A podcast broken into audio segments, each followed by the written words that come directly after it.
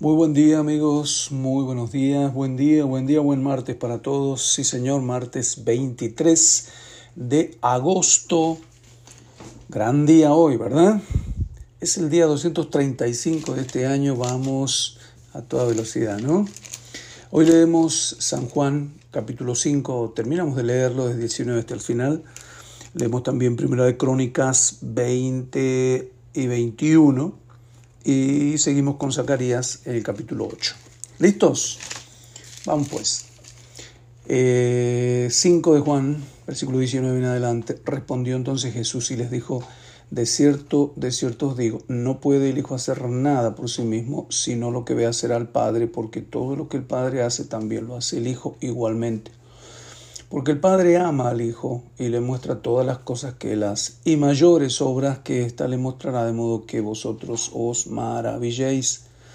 Porque como el Padre levanta a los muertos y les da vida, así también el Hijo a los que quiere da vida.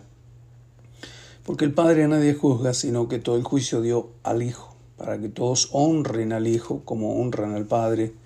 El que no honra al Hijo no honra al Padre que le envió.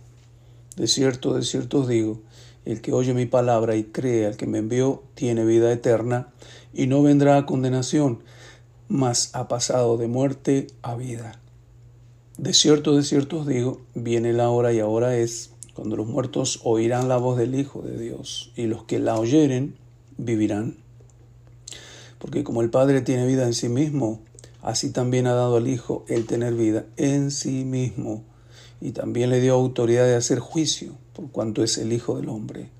No os maravilléis de esto, porque vendrá hora cuando todos los que están en los sepulcros oirán su voz, y los que hicieron lo bueno saldrán a resurrección de vida, mas los que hicieron lo malo a resurrección de condenación.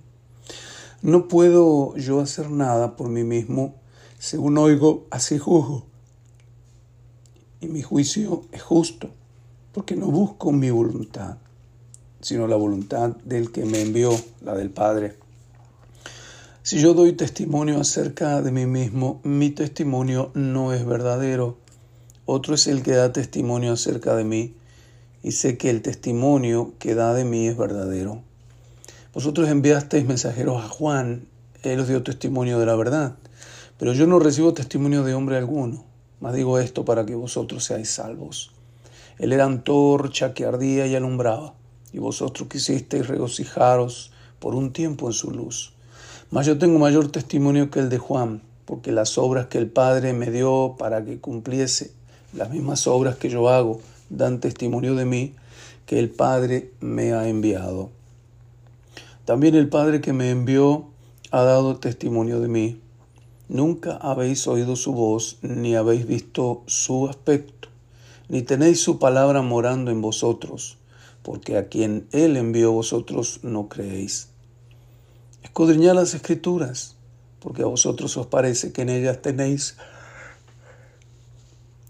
porque a vosotros os parece que en ellas tenéis la vida eterna. Ellas son las que dan testimonio de mí. Y no queréis venir a mí para que tengáis vida. Gloria de hombres no recibo mas yo os conozco, que no tenéis amor de Dios en vosotros. Yo he venido en nombre de mi Padre y no me recibís. Si otro viniera en su propio nombre, a ese recibiréis. ¿Cómo podéis vosotros creer, creer pues, recibís gloria los unos de los otros y no buscáis la gloria que viene del Dios único?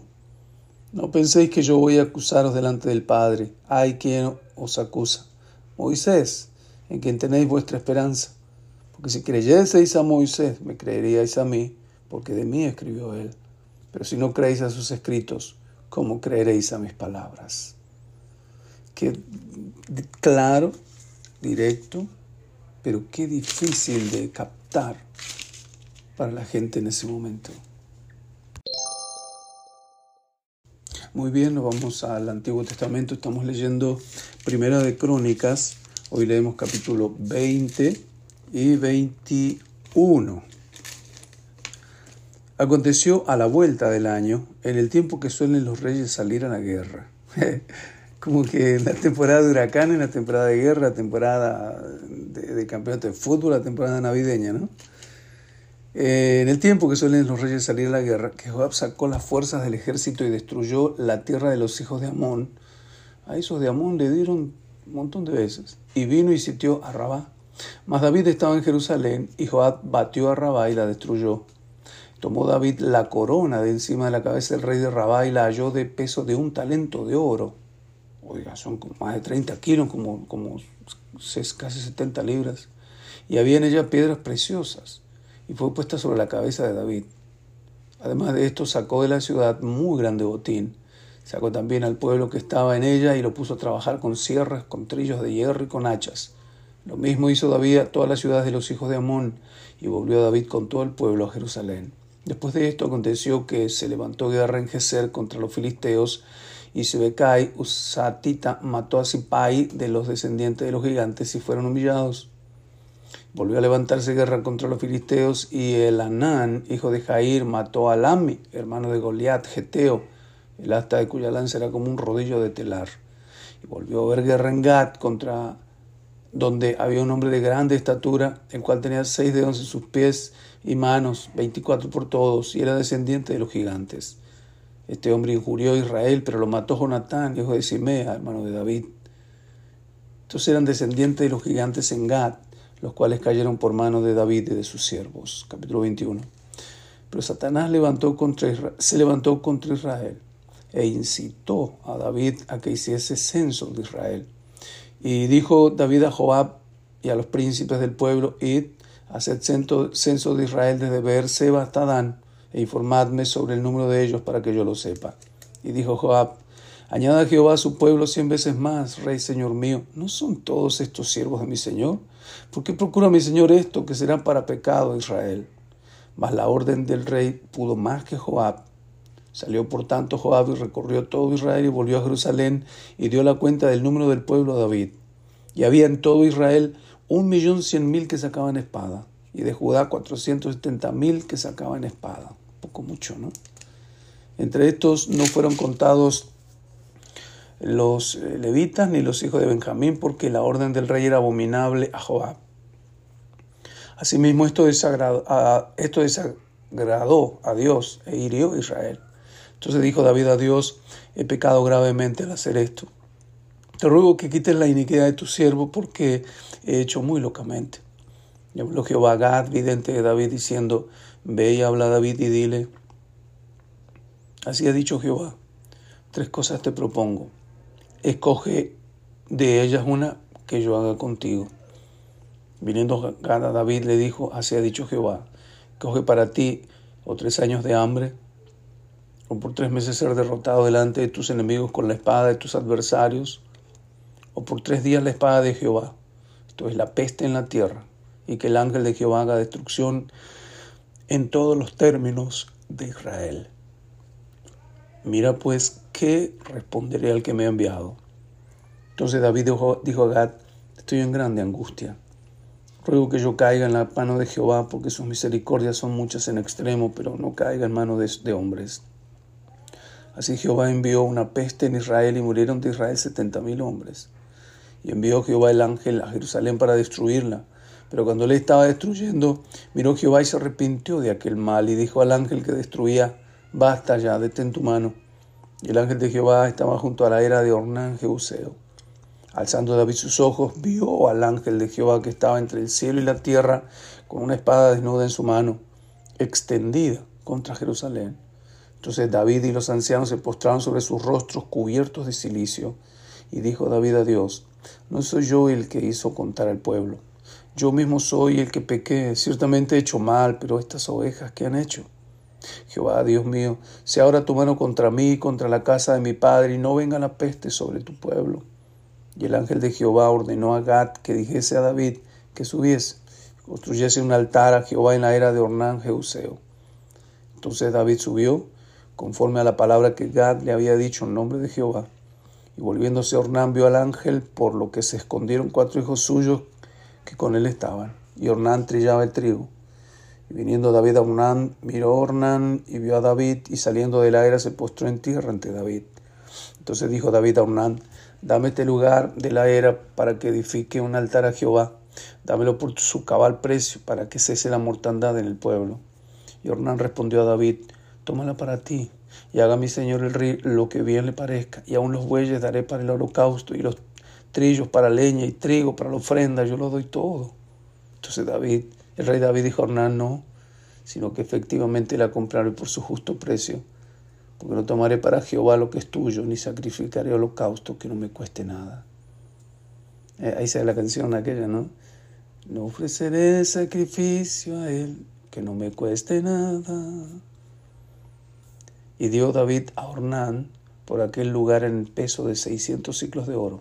Y edificó allí David un altar a Jehová en, el que ofreció holocaustos y ofrendas de paz e invocó a Jehová, a quien, le respondió por fuego desde los cielos en el altar del holocausto. Entonces Jehová habló al ángel y éste volvió su espada a la vaina. Viendo David que Jehová le había oído en la era de Ornán Jebuseo, ofreció sacrificios allí, y el tabernáculo de Jehová que Moisés había hecho en el desierto y el altar del holocausto estaban entonces en el lugar alto de Gabaón. Pero David no pudo ir allá a consultar a Dios porque estaba atemorizado a causa de la espada del ángel de Jehová. Y dijo David, aquí estará la casa de Jehová Dios y aquí el altar del holocausto para Israel. Terminando la lectura de hoy, vamos al profeta Zacarías. Hoy leemos el capítulo 8. Este es uno de los capítulos lindos porque es una promesa de restauración después de tanta profecía negativa de destrucción, ¿no? Vino a mi palabra de Jehová de los ejércitos diciendo, así ha dicho Jehová de los ejércitos. Cele acción con gran celo y con gran ira la celé. Así dice Jehová, yo he restaurado a Sión y moraré en medio de Jerusalén, y Jerusalén será llamada ciudad de la verdad, y el monte de Jehová de los ejércitos, monte de santidad. Así ha dicho Jehová de los ejércitos. Aún han de morar ancianos y ancianas en las calles de Jerusalén, cada cual con bordón en su mano por la multitud de los días. Y las calles de la ciudad estarán llenas de muchachos y muchachas que jugarán en ellas. Así dice Jehová de los ejércitos. Si esto parecerá maravilloso a los ojos del remanente de este pueblo en aquellos días, también será maravilloso delante de mis ojos, dice Jehová de los ejércitos. Así ha dicho Jehová de los ejércitos. Y aquí yo salvo a mi pueblo de la tierra del oriente, de la tierra donde se pone el sol, y los traeré y habitarán en medio de Jerusalén, y me serán por pueblo y yo seré a ellos por Dios en verdad y en justicia. Así ha dicho Jehová de los ejércitos.